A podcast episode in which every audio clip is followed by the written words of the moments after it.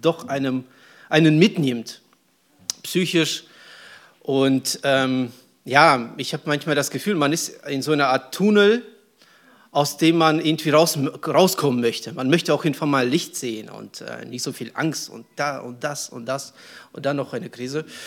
Und ähm, wenn euch so ähnlich geht, dann hoffe ich, dass es diese Predigt auch für euch. Und ähm, stellt euch vor, ihr könntet eine, einen schlimmen Ereignis voraussagen.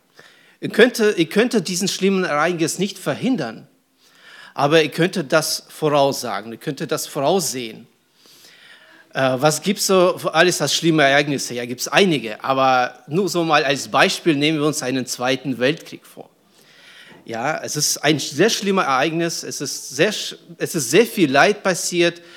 Ähm, die Menschen haben gelietet, das war 1939 angefangen und 1945 war das dann zu Ende. Und ähm, es haben sehr viele Menschen gelitten, manche, manche sehr viel schlimmer, manche vielleicht nur von, von außen das Ganze betrachtet und auch trotzdem gelitten. Und es gibt sogar Fälle, dass Menschen sich das Leben genommen haben weil die einfach das nicht aushalten konnten.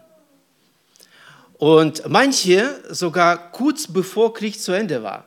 Also man wusste ja nicht, wann ist das zu Ende. Man hat gedacht, das, ist, das wird nie zu Ende sein. So schlimm ist das. Und äh, es gibt sogar Fälle tatsächlich, wo Menschen kurz vorm Kriegende sich das Leben genommen haben, und, aber der Krieg war zu Ende. So, wie würdet ihr diese Menschen vorbereiten? Wenn ihr wüsstet, es wird so kommen, es wird eine Zeit lang so dauern und es wird mal einfach mal zu Ende gehen. Was würdet ihr machen? Und äh, wenn wir uns in die Zeit von Jesus versetzen, Jesus war auch in so einer Situation. Er musste seine Jünger auf was Schlimmes vorbereiten, auf ganz, ganz Schlimmes, was, was die gar nicht sich erwarten und vorstellen konnten. Ja, wenn wir uns in die Station von den Jüngern äh, und äh, Zeit Jesus damals ungefähr versetzen können, das wird sehr schwer sein.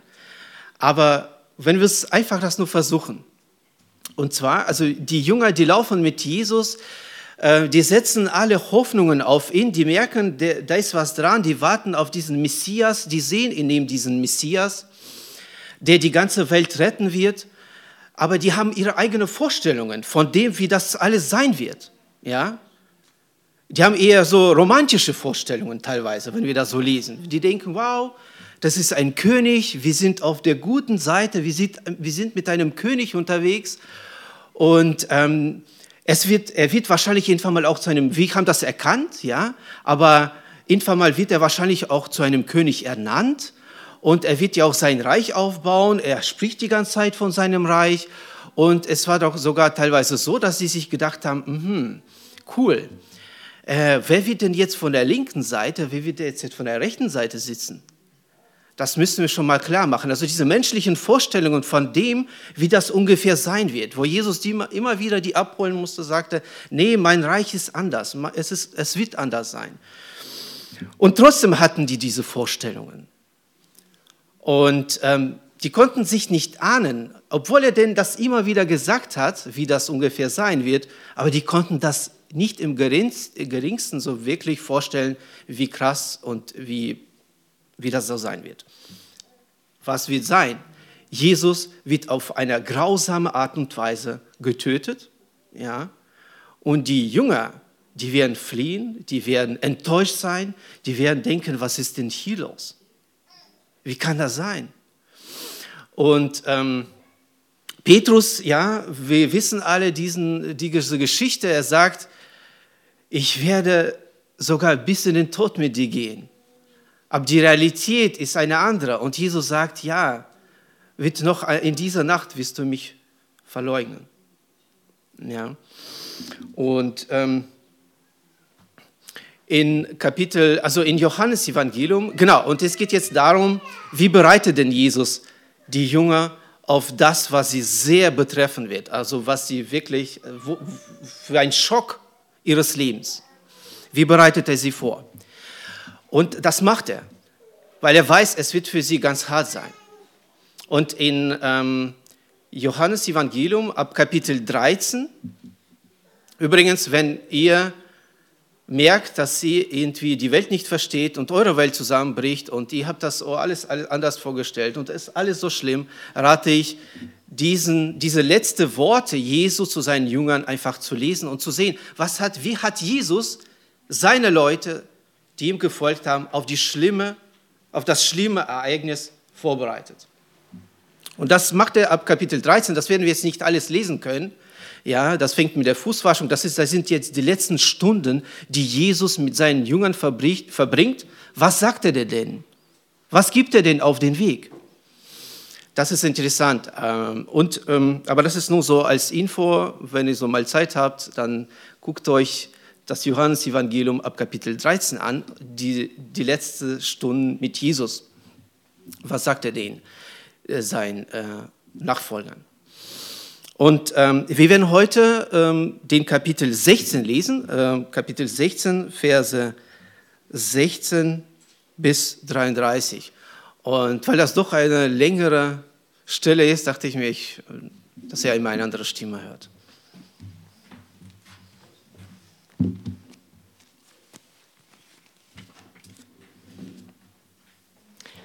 Ich lese Kapitel 16 ab Vers 16. Eine kleine Weile und ihr seht mich nicht mehr, und wieder eine kleine Weile und ihr werdet mich sehen. Es sprachen nun einige von seinen Jüngern zueinander. Was ist das, was er zu uns sagt? Eine kleine Weile und ihr seht mich nicht, und wieder eine kleine Weile und ihr werdet mich sehen, und ich gehe hin zum Vater. Sie sprachen nun, was ist das für eine kleine Weile? Wovon redet er? Wir wissen nicht, was er sagt. Jesus erkannte, dass sie ihn fragen wollten und sprach zu ihnen, forschte darüber miteinander, dass ich sagte, eine kleine Weile und ihr seht mich nicht und wieder eine kleine Weile und ihr werdet mich sehen. Wahrlich, wahrlich, ich sage euch, dass ihr weinen und wehklagen werdet, aber die Welt wird sich freuen und ihr werdet traurig sein, aber eure Traurigkeit wird zur Freude werden. Die Frau hat Traurigkeit, wenn sie gebiert, weil ihre Stunde gekommen ist. Wenn sie aber das Kind geboren hat, gedenkt sie nicht mehr der Bedrängnis um der Freude willen, dass ein Mensch in die Welt gekommen ist. Auch ihr nun habt jetzt zwar Traurigkeit, aber ich werde euch wiedersehen, und euer Herz wird sich freuen, und eure Freude nimmt niemand von euch. Und an jenem Tag werdet ihr mich nichts fragen. Wahrlich, wahrlich, ich sage euch, was ihr den Vater bitten werdet in meinem Namen, wird er euch geben. Bis jetzt habt ihr nichts äh, gebeten in meinem Namen. Bittet und ihr werdet empfangen, damit eure Freude völlig sei. Dies habe ich in Bildreden zu euch geredet. Es kommt die Stunde, da ich nicht mehr in Bildreden zu euch sprechen, sondern euch offen von dem Vater verkündigen werde. An jenem Tag werdet ihr bitten in meinem Namen. Und ich sage euch nicht, dass ich den Vater für euch bitten werde, denn der Vater selbst hat euch lieb, weil ihr mich geliebt und geglaubt habt, dass ich von Gott ausgegangen bin. Ich bin von dem Vater ausgegangen und in die Welt gekommen. Wieder verlasse ich die Welt und gehe zum Vater. Seine Jünger sprechen zu ihm, siehe, jetzt redest du offen und gebrauchst keine Bildrede. Jetzt wissen wir, dass du alles weißt und nicht nötig hast, dass dich jemand fragt. Hierdurch glauben wir, dass du von Gott ausgegangen bist. Jesus antwortete ihnen, Glaubt ihr jetzt? Siehe, es kommt die Stunde und ist gekommen, dass ihr euch zerstreuen werdet, ein jeder in seine Heimat, und mich allein lassen werdet. Doch ich bin nicht allein, denn der Vater ist bei mir. Dies habe ich zu euch geredet, damit ihr in mir Frieden habt. In der Welt habt ihr Angst, aber seid guten Mutes, ich habe die Welt überwunden.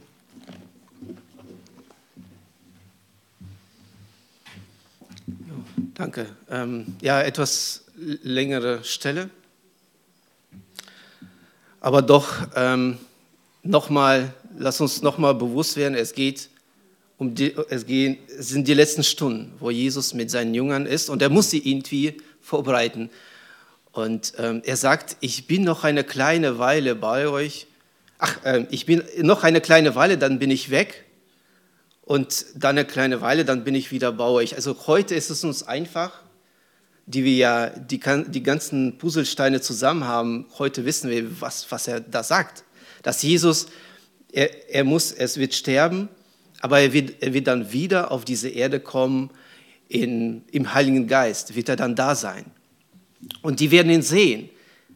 Er sagt, die Welt, also in den ähm, Stellen davor, er sagt, ich werde euch nicht als Weise zurücklassen.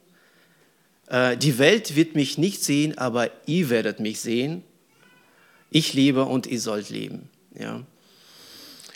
Und ähm, die verstehen das nicht ja, eine kleine Weile werden wir dich nie sehen, wo geht er hin? Und dann werden die äh, untereinander fangen die an, sich zu fragen, weil wahrscheinlich sie sich nicht trauen, wie das so oft ist. Ne? Man will sich ja nicht blamieren. Und ähm, Jesus versteht, dass sie das nicht so ganz verstehen. Und das ist ihm auch klar. Und doch glaube ich, es ist ihm in dem Moment wichtig, weil wenn dieser Zeitpunkt eintritt, ja, dass sie in ihrem Unterbewusstsein das dann ab, abrufen können und in, der, in deren Schmerz in dem, in dem Tunnel, in dem die sein werden in dem Moment, dass sie doch in ihrem Unterbewusstsein wissen, dass die Jesus wiedersehen werden.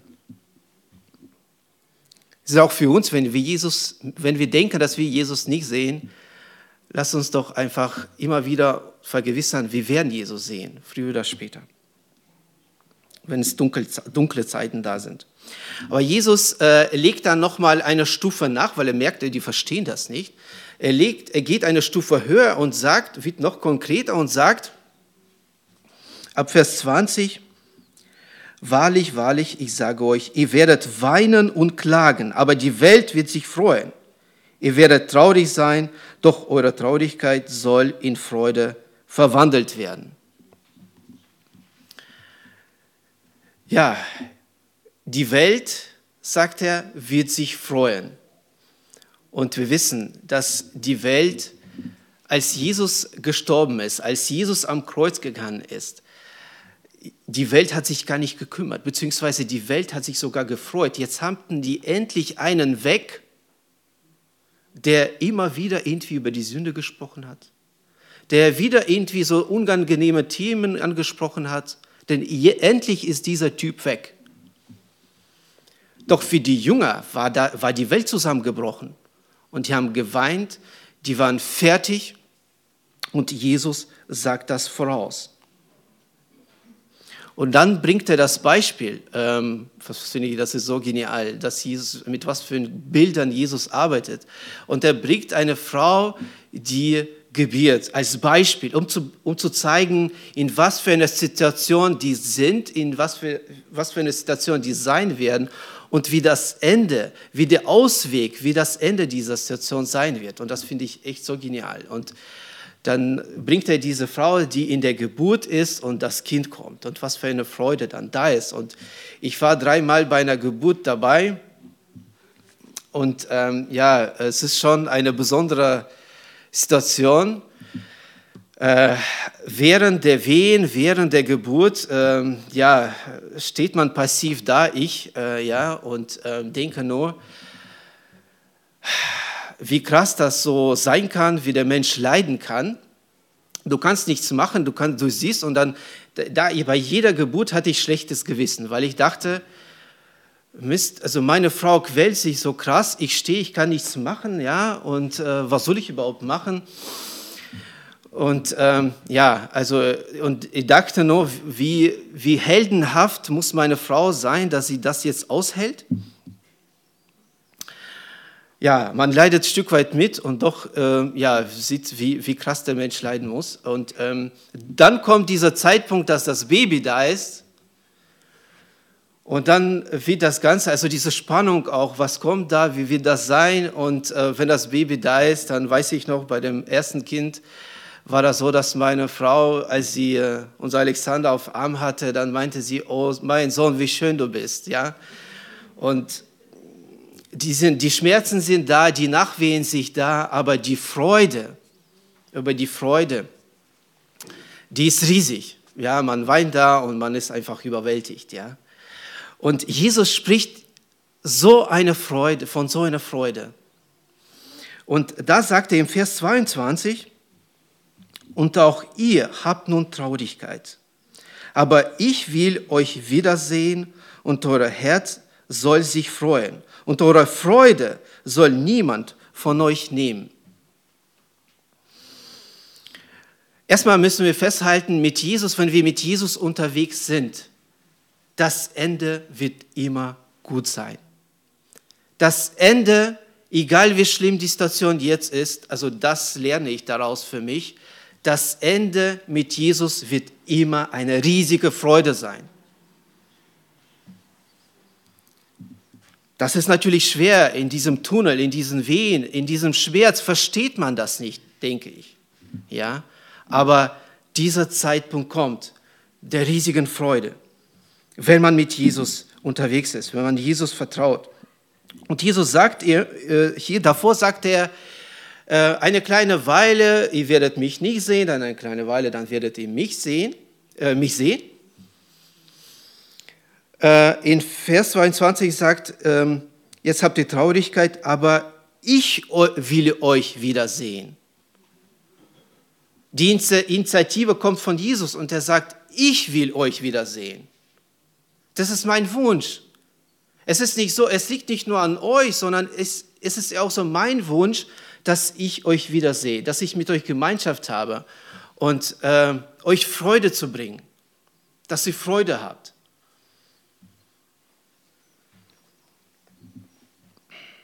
Und diese Freude soll euch niemand nehmen.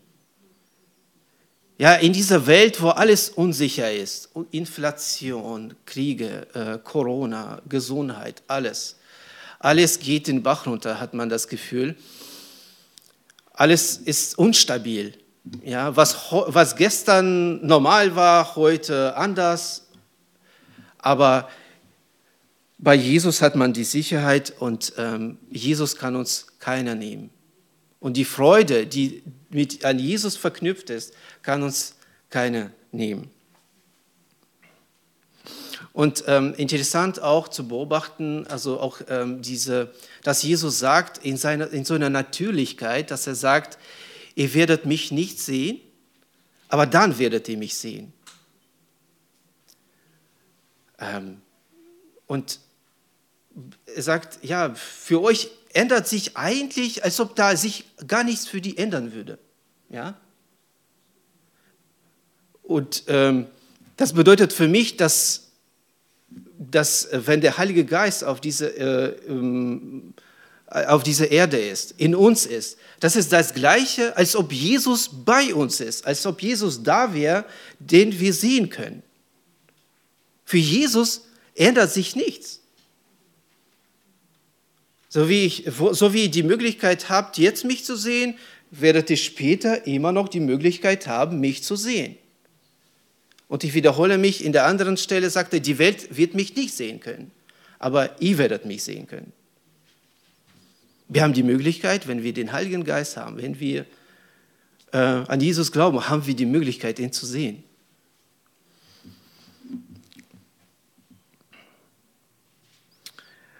Ab Vers 23 sagt er, an dem Tag werdet ihr mich nichts fragen. Das ist der Tag, an dem der Heilige Geist da sein wird und er sagt, an dem Tag werdet ihr mich nichts fragen. Wahrlich, wahrlich, ich sage euch, wenn ihr den Vater um etwas bitten werdet, in meinem Namen, wird es euch geben. Bisher habt ihr um nichts gebeten in meinem Namen. Bittet, so werdet ihr nehmen, dass eure Freude vollkommen sei. Die, äh, die Zeit der Jünger, der Zeit des Alten Testaments, ähm, die Zeit diesen Umbruchs bis zu dem Neuen Testament, ähm, bis der ganze Plan mit Jesus erfüllt ist oder war, hatten, hatten die Jünger nur Jesus und ihre Tradition und alles, was sie so sonst aus dem Judentum kannten. Und mit jeder Frage, die sie hatten, sind die zu Jesus gelaufen. Jesus war so praktisch deren Wikipedia. Also wenn sie eine Frage hatten, irgendeinen Streitpunkt hatten, irgendwas nicht verstanden haben, sind die zu Jesus gegangen. Irgendein Problem hatten. Ja, irgendwie war Brot zu Ende oder Brot war zu wenig. Sind die zu Jesus gelaufen. Sturm kam auf, haben die Jesus aufgeweckt und gesagt, ey, was schläfst du da hier? Probleme. Und er sagt, es kommt ein Tag, an dem es anders laufen wird. Ihr werdet nicht, mich, nicht äh, erst zu mir laufen müssen, sondern ihr werdet direkt zum Vater gehen dürfen. In meinem Namen. Das heißt, wir dürfen zum Vater gehen und sagen, Vater, Jesus hat mich zu dir geschickt, so sieht's aus.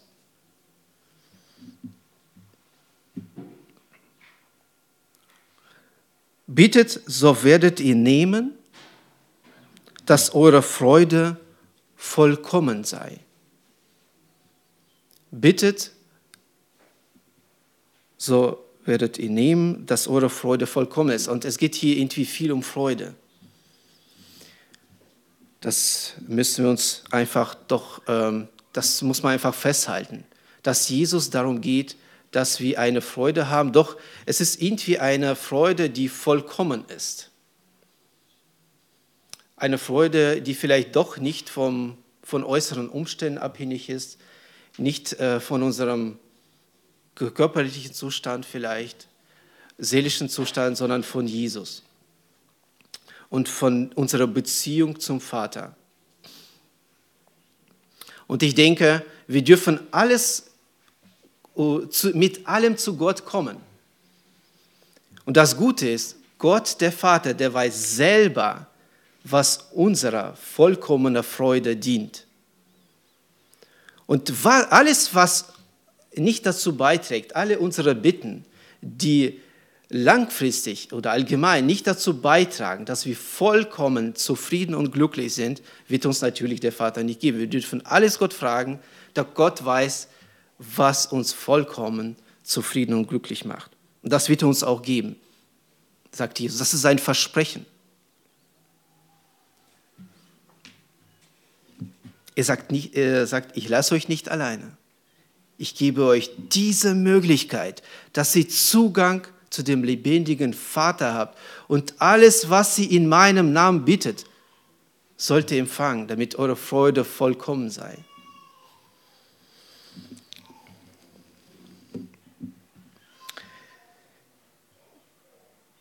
Ja, und weiter sagte, ja, das habe ich euch in Bildern gesagt, es kommt die Zeit, dass sie nicht mehr in Bildern, dass ich nicht mehr in Bildern mit euch reden werde, sondern euch frei heraus verkünden von meinem Vater. An jedem Tage werdet ihr bitten in meinem Namen, und ich sage euch nicht, dass ich den Vater für euch bitten will, denn er selbst, der Vater, hat euch lieb, weil ihr mich liebt und glaubt, dass ich von Gott ausgegangen bin. Er sagt, die, der ich, er muss nicht mehr den Vater um uns bitten, sondern wir dürfen selber den Vater bitten. Und warum? Warum wird Gott uns etwas geben? Er sagt, weil er uns selbst lieb hat. Warum hat er uns selbst lieb? Weil wir Jesus lieb haben, beziehungsweise weil wir an Jesus glauben. Jesus ist die einzige Möglichkeit, mit Vater verbunden zu sein. Jesus ist die ausgestreckte Hand Gottes zu uns Menschen. Und wenn wir an dieser Hand packen, dann haben wir alles. Dann haben wir die Liebe des Vaters. Dann haben wir Zugang zu diesem Vater. Dann haben wir alles. Und er sagt, er bereitet, das sind ja die letzten Worte. Und Jesus ist nochmal wichtig, dass die verstehen, es gibt, es führt kein Weg vorbei, außer durch ihn. Diese Liebe zu empfangen. Und wenn wir Jesus haben, dann haben wir auch vollkommene Liebe des Vaters. Was brauchen wir in dieser Welt? Die Liebe. Wir wissen, dass die Menschen sind Egoisten. Also wir wissen, dass äh, um in dieser Welt geliebt zu sein, musst du dich schon, darfst nicht alles erzählen von dir. Ja? Du musst schon aufpassen. Du musst dich ganz schön anpassen, damit du von dieser Gesellschaft irgendwie angenommen werden kannst. Und da passen wir uns auch alle an. Und das Gute ist, was Gott müssen wir uns nicht anpassen, da dürfen wir so sein, wie wir sind. Und das ist durch Jesus Christus möglich. Er macht diesen Weg frei zu dieser Liebe.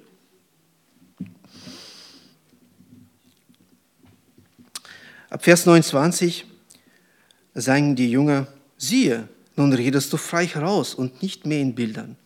Nun wissen wir, dass du alle Dinge weißt und bedarfst dessen nicht, dass dich jemand fragt. Darum glauben wir, dass du von Gott ausgegangen bist. Ja, die Jünger, die waren drei Jahre lang mit ihm unterwegs.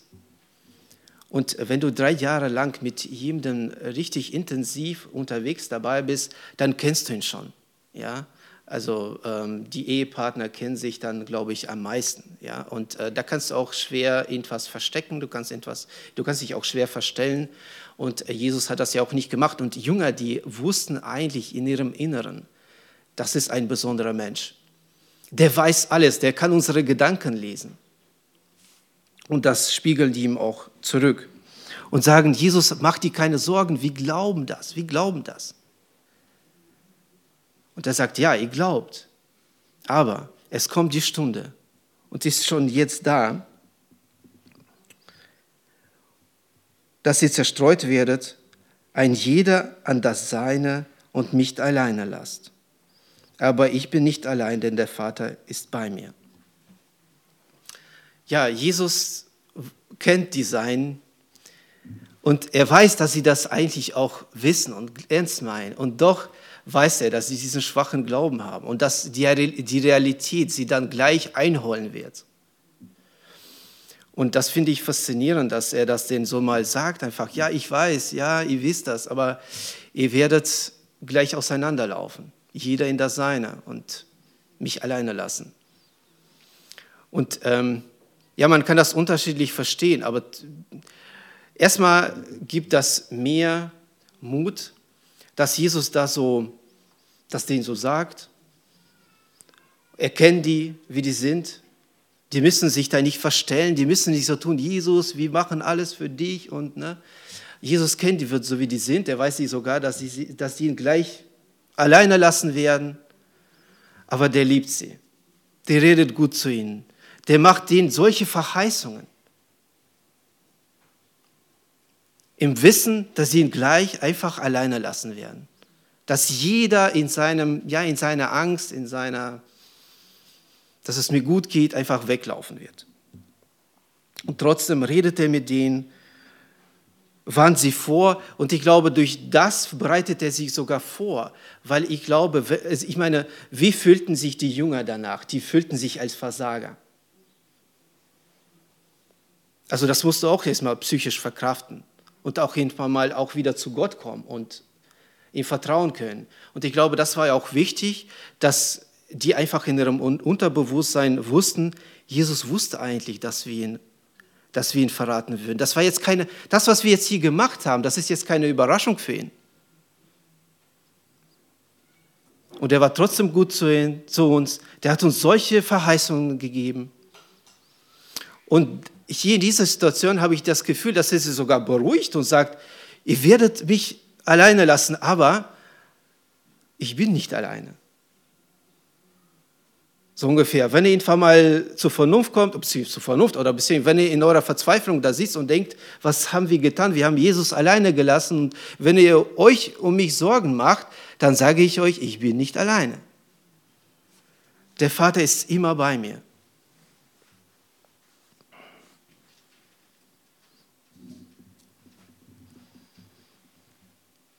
Und Vers 33 dann, das habe ich mit euch geredet, damit ihr in mir Frieden habt. In der Welt habt ihr Angst, aber sei getrost, ich habe die Welt überwunden. Er sagt, alles, was ich jetzt so die letzte Zeit, also die letzten Stunden euch gesprochen habe, ist dafür da, damit ihr Frieden habt.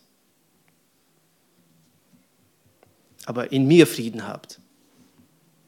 Und ähm, ja, das, sind, das ist ja eigentlich, äh, das sind die letzten Worte Jesu an seine Jünger, ja, bevor er in, in einigen Stunden gefangen genommen wird, nicht mehr da ist. Und er sagt, das habe ich euch dafür, alles dafür da ist ja, was ich jetzt gesagt habe, damit ihr Frieden in mir habt. Und das ist echt, ähm, das ist faszinierend, dass Jesus, wo er gleich auch, ja, selber ganz schön krass leiden wird, denkt er an die Seinen, kümmert sich um die und sagt, ich habe euch alles jetzt hier aufgezählt, damit ihr Frieden habt. Das finde ich faszinierend. Und sagt er weiter, in der Welt habt ihr Angst, aber seid getrost, ich habe die Welt überwunden. Ja, ich glaube, das ist das, was wir, das viele heute empfinden. Man hat irgendwie Angst. Ähm, Angst ist auch so eine Sache, wenn wir jetzt äh, die Nachrichten lesen, da sind auch irgendwie, da musst du nur Angst haben. Und manchmal nehme ich mir vor, gar keine Nachrichten zu lesen, klappt es nicht. Irgendwie dieses Handy ist immer dabei, dann kommt, dann siehst du wieder irgendwas, dann wird es nicht besser. Aber Jesus sagt, ja, wenn in der, in der Welt zu sein, es ist, es ist normal, dass man Angst hat. Ja? Also es ist das Gleiche, wenn du, wenn du in den Kanal springst, dann bist du nass. Wenn du in der Welt bist, dann hast du Angst. Ähm, in der Welt wissen wir, was ist die Welt? Die Welt ist ja, die Welt ist ein Hochheitsgebiet des Satans. Die Welt ist nicht da, wo Jesus der Herr ist. Die Welt ist durch die Sünde befallen. In der Welt herrscht Krankheit, äh, Egoismus, äh, jeder kämpft für sich, ähm, Kriege. Das ist das, was uns alles Angst macht. Aber Jesus, Jesus sagt, ich habe die Welt, seid getrost, ich habe die Welt überwunden. Jesus steht über diesem Ganzen. Und ähm, es waren die Tage, wo es darum ging, irgendwie, dass ähm, Putin, dass er so eine Atombombe vielleicht äh, da so ein Knöpfchen drückt und dann schmeißt er Atombombe irgendwo hin. Und äh, da haben wir zu Hause auch viel gebetet und irgendwie schon denkt man, ja, vielleicht ist das jetzt das Ende hier, weiß man nicht. Und äh, wenn ich das lese, verstehe ich das für mich. Ja, wir haben Angst, okay, das ist richtig, aber Jesus hat diese Welt überwunden. Das heißt, Jesus steht über dem Ganzen und ob Putin diesen Knopf drückt oder nicht, geht, liegt nicht in meiner Hand jetzt, sondern in Gottes. So verstehe ich das, weil wenn Gott nicht will, dass er den Knopf drückt, dann wird er das nicht drücken. Wenn Gott das nicht will, dann wird das auch nicht passieren. Und das Einzige, was ich machen kann, ich kann Gott vertrauen, ich kann mich auf Gott verlassen und sagen, Jesus, du bist da, ich kann zum Vater gehen, ich kann auf meine Knie gehen, beim Vater sein. Aber Jesus hat diese Welt überwunden. Das heißt, er steht über dem Ganzen, was wir hier sehen. Und auch wenn alles untergeht, wenn dieser Schiff, die Welt, alles untergeht, so haben wir noch Jesus. Und er steht über diesem Ganzen hier. Und ich glaube, das ist das, was wir Christen, auch ich, nicht vergessen darf.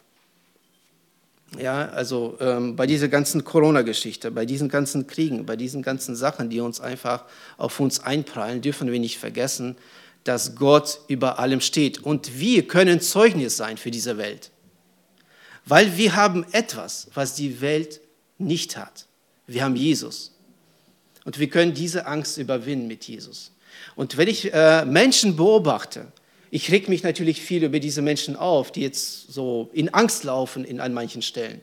An den anderen Stellen merke ich, habe ich selber Angst von bestimmten Dingen. Aber ähm, wie kann man den Menschen, die Jesus nicht haben, sonst begegnen? Und ich glaube, wir haben eine gute Zeit jetzt, ein Zeugnis zu sein, in dieser Zeit der Angst, in der, in der Zeit der Krisen, dass wir Jesus haben und äh, dass wir ihm vertrauen können. Und ich habe mir gedacht, nur so als Schlusswort, Jesus sagt, ihr werdet mich sehen. Und ähm, ich, ich denke, wie würde ich mich verhalten in meinem Alltag, wenn Jesus da wäre? Ja, die Jünger hatten es gut, denke ich mir. Da Jesus, der lief da immer, dann konnten die ihm sagen, ey Jesus, wir haben ein Problem, hilf uns. Aber Jesus sagt, ihr werdet mich weitersehen. Ich werde immer da sein. Und dann denke ich mir, wir müssen einfach vielleicht in den nächsten Tagen uns vorstellen, einfach uns bewusst werden, Jesus ist da, wir können ihn sehen. Die Frage ist, gehen wir zu diesem Jesus? Vertrauen wir ihm? Gehen wir mit unseren Ängsten? Verstehen wir, dass er über allem steht und alles in seiner Hand hält? Und wir wissen, ja, diese Krise, die kam, dieser Schock, die, die kam auf die Jünger, die sind auseinandergelaufen. Und doch aber wir wissen, das war auch, äh, da war auch ein Ende, wo die doch dann durch Jesus wieder ihren, ihren Mut gefasst haben und ähm, ja, ihre Freude gekriegt haben oder in Jesus. So wünsche ich uns, dass dann in den nächsten Tagen, in der nächsten Zeit, guckt vielleicht weniger Nachrichten, guckt mehr in die Bibel, ähm, ja, betet vielleicht mehr, geht zu diesem Jesus, der einfach da ist, den wir sehen können, sieht auf Jesus, guckt auf Jesus, guckt nicht vielleicht auf nochmal Nachrichten, auf bestimmte Bilder, wobei die soll man auch nicht, ähm, man muss nicht alles einfach wegtun, sondern aber ich glaube, da muss man aufpassen, äh, in was man sich reinsteigert. Steigert man sich in Jesus rein oder irgendwelche Dinge, die uns nun kaputt machen? So wünsche ich uns, dass wir auf Jesus schauen.